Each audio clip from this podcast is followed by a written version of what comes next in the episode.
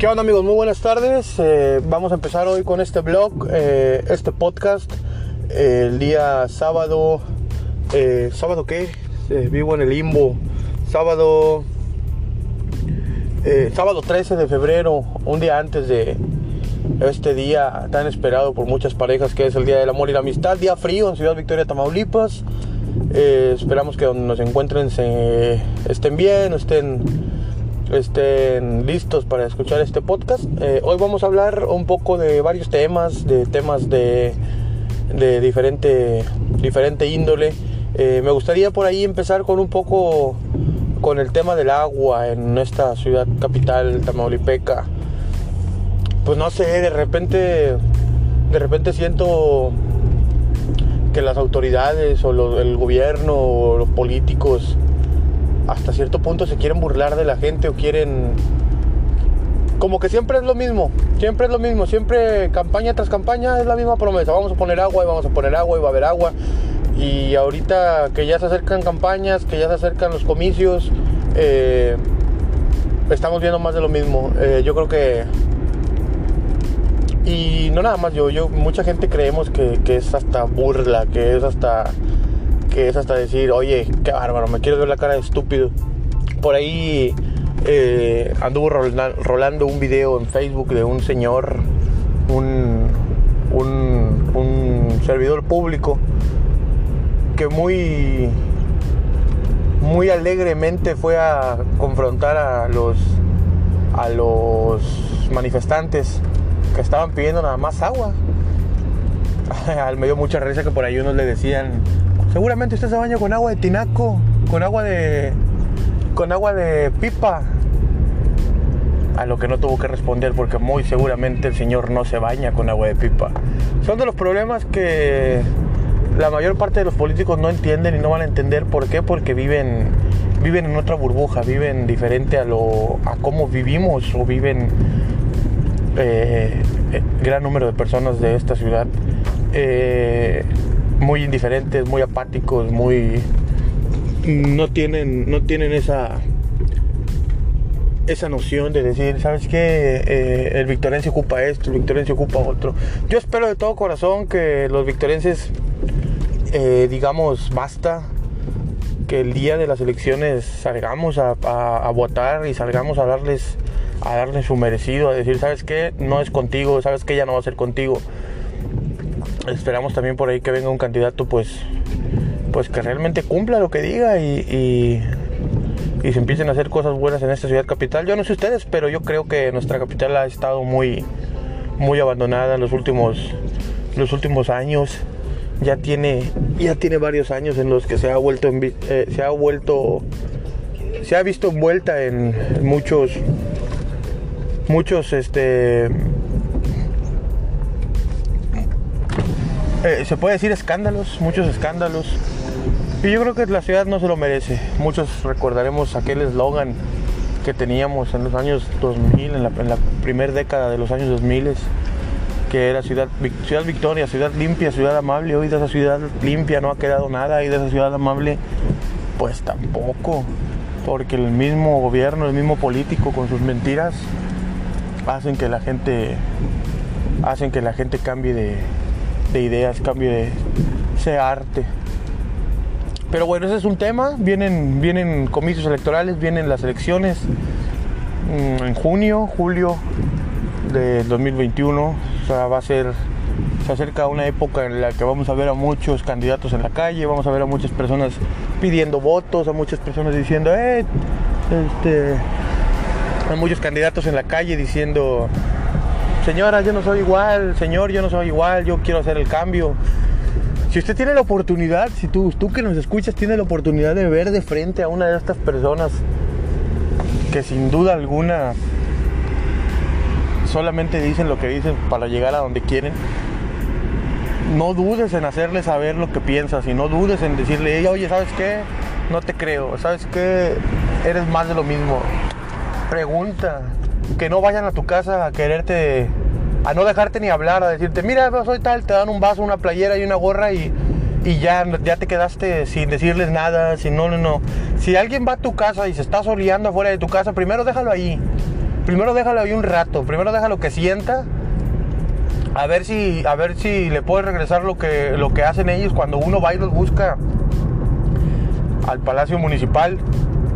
No te atienden enseguida, te dicen, ahí espérate. Y te atienden hasta que ellos quieran. Bueno, te invito a que hagas lo mismo. Sí, sí lo voy a atender, pero permítame.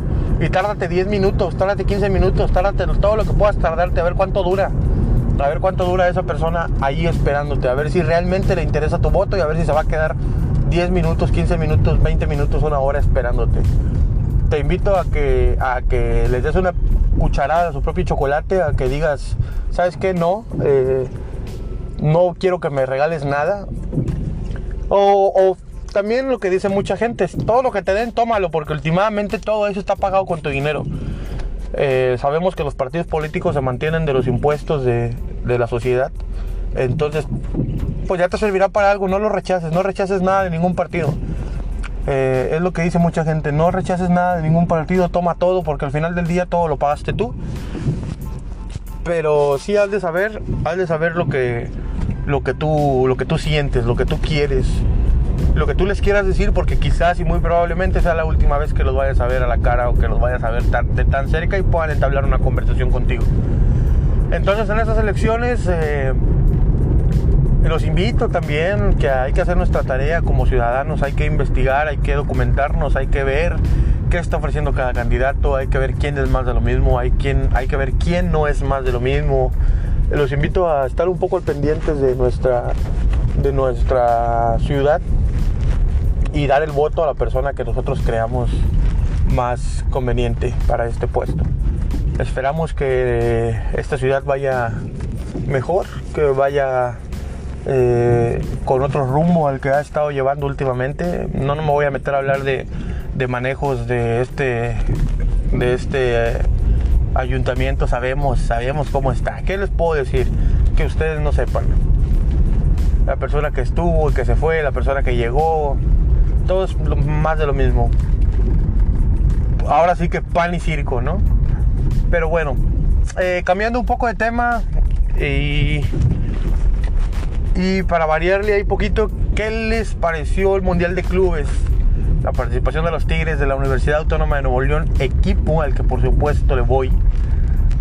Y voy a hablar desde un punto objetivo, eh, voy a tratar de hablar lo menos, lo menos que se pueda como aficionado de Tigre. Yo creo que el equipo felino hizo un muy buen papel. Por ahí se dice que que el equipo de Tigres la tuvo fácil, que enfrentó a rivales a modo. Yo quiero saber dónde el Palmeiras es un rival a modo. Si bien el Ulsan Hyundai de Corea del Sur eh, era lo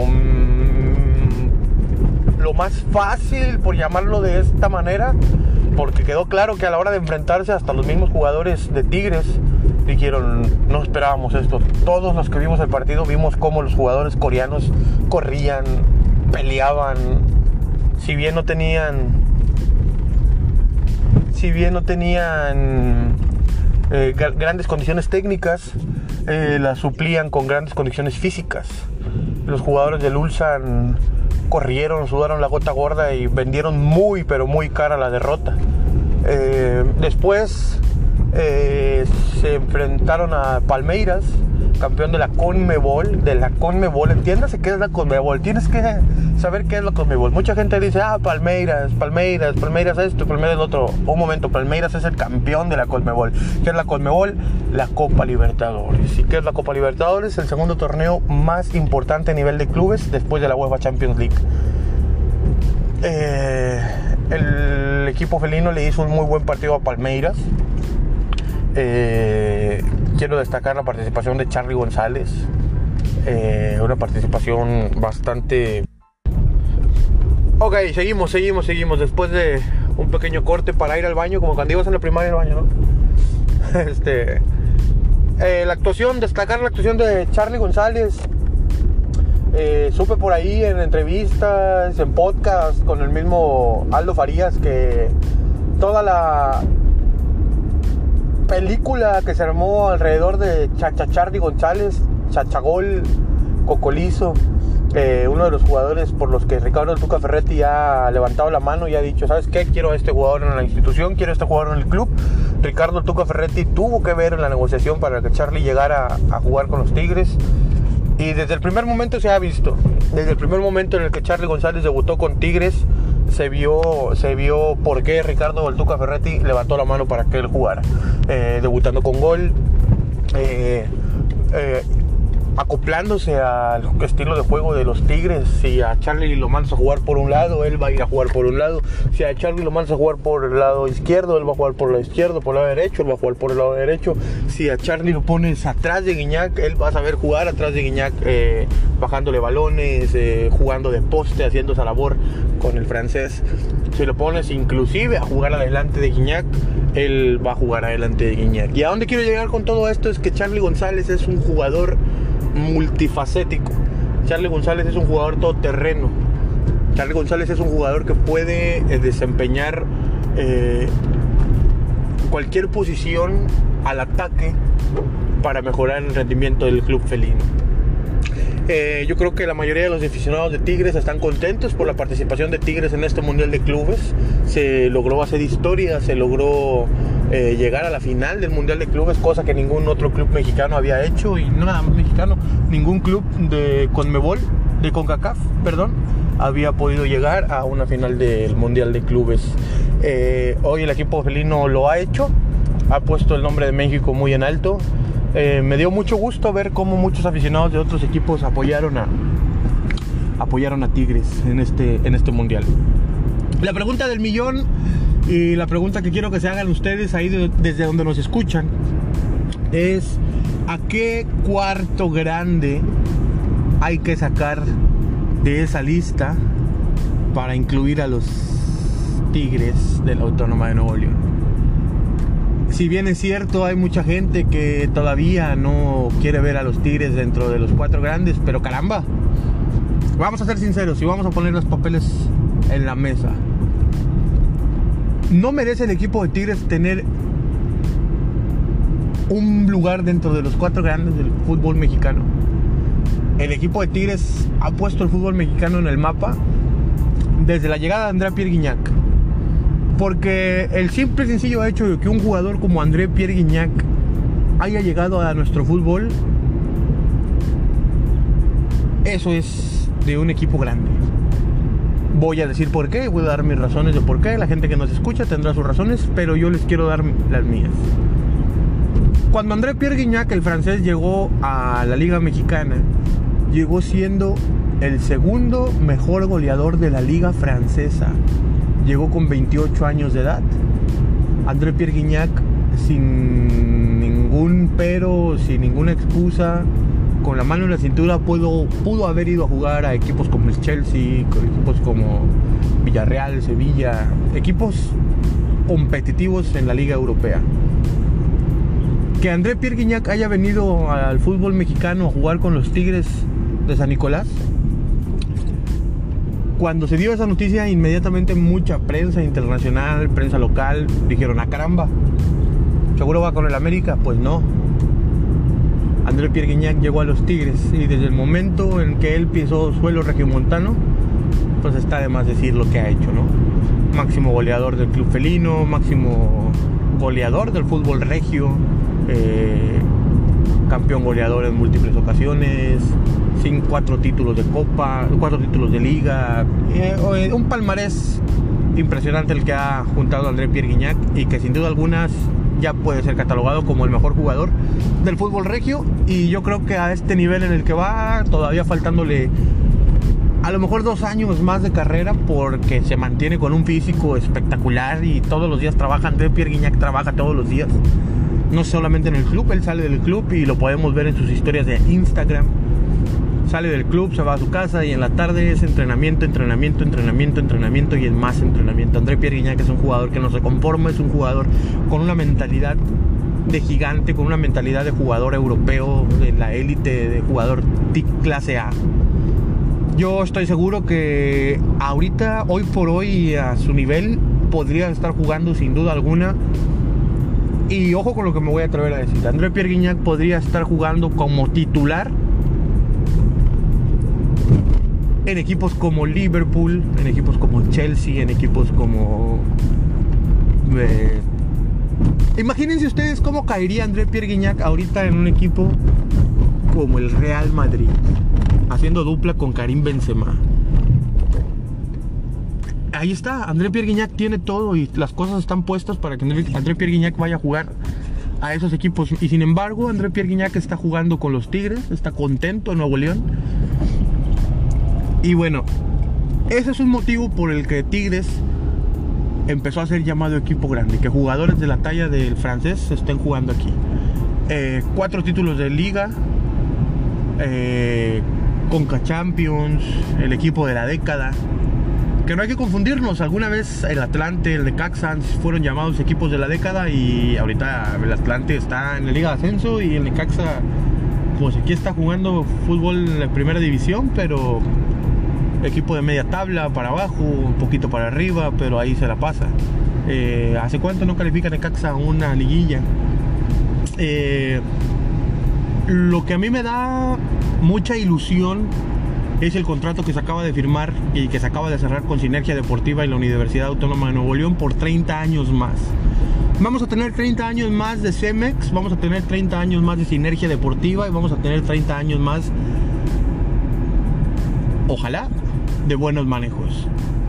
Eh, la conjunción de Cemex y la universidad ha sido muy buena, ha sido una conjunción ganadora y yo espero de todo corazón que así sigan las cosas.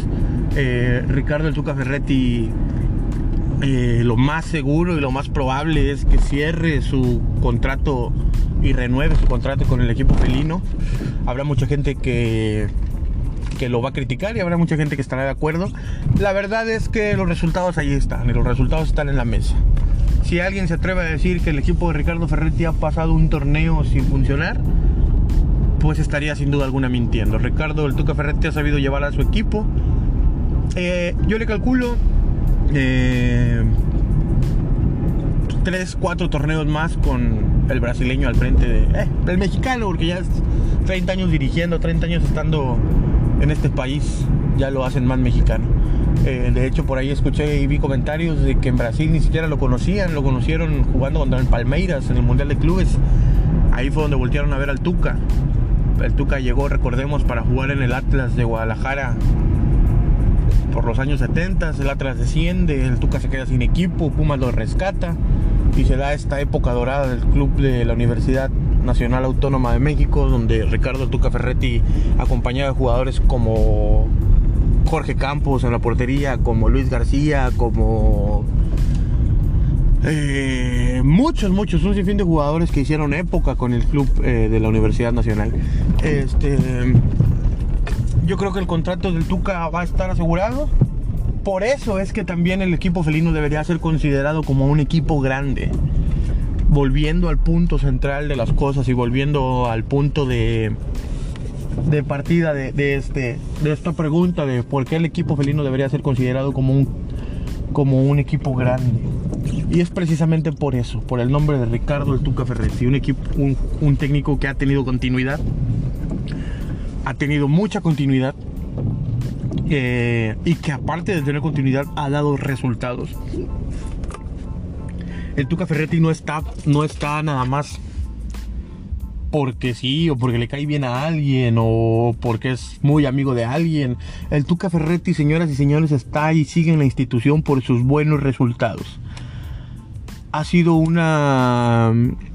Eh, la etapa del Tuca Ferretti ha sido una etapa de buenos resultados. Es por eso que Cemex le da la confianza de decir, sigues adelante.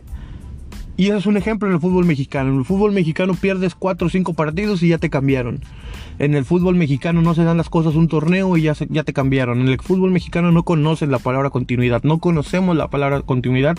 Y el único club que representa continuidad es el club de la Universidad Autónoma de Nuevo León. Con Ricardo Ferretti al frente. Con una estupenda labor de sinergia deportiva y de CEMEX de la Universidad Autónoma de Nuevo León. Viene por allí son rumores porque no me consta ni, ni, nada, pero dicen que con este nuevo con esta renovación de contrato entre Sinergia Deportiva y Tigres eh, se va a presentar una remodelación al estadio felino. Esperemos que así sea. Este, por eso también creo que, Tigres debería ser llamado un equipo grande. Un equipo que ha venido haciendo las cosas bien, con la incorporación del francés, con la continuidad de Ricardo el Duca Ferretti, con los títulos que se han ganado. Eh, los jugadores que han llegado a Tigres son jugadores de nombre, son jugadores que, que en su mayoría han sabido rendir a la hora de jugar en el terreno de juego. Eh, ha habido sus casos y ha habido excepciones en los que obviamente no. Recordemos por ahí el caso de Uche, que llegó con Iñak, que se lesionó y Uche jugó, jugó un partido Uche, algo así. Se fue, recordemos el caso de de este francés, eh, Andy Delort, que tampoco rindió en el equipo felino, eh, Timothy Colo pero así como ellos también han sido muchos los que han llegado y han funcionado.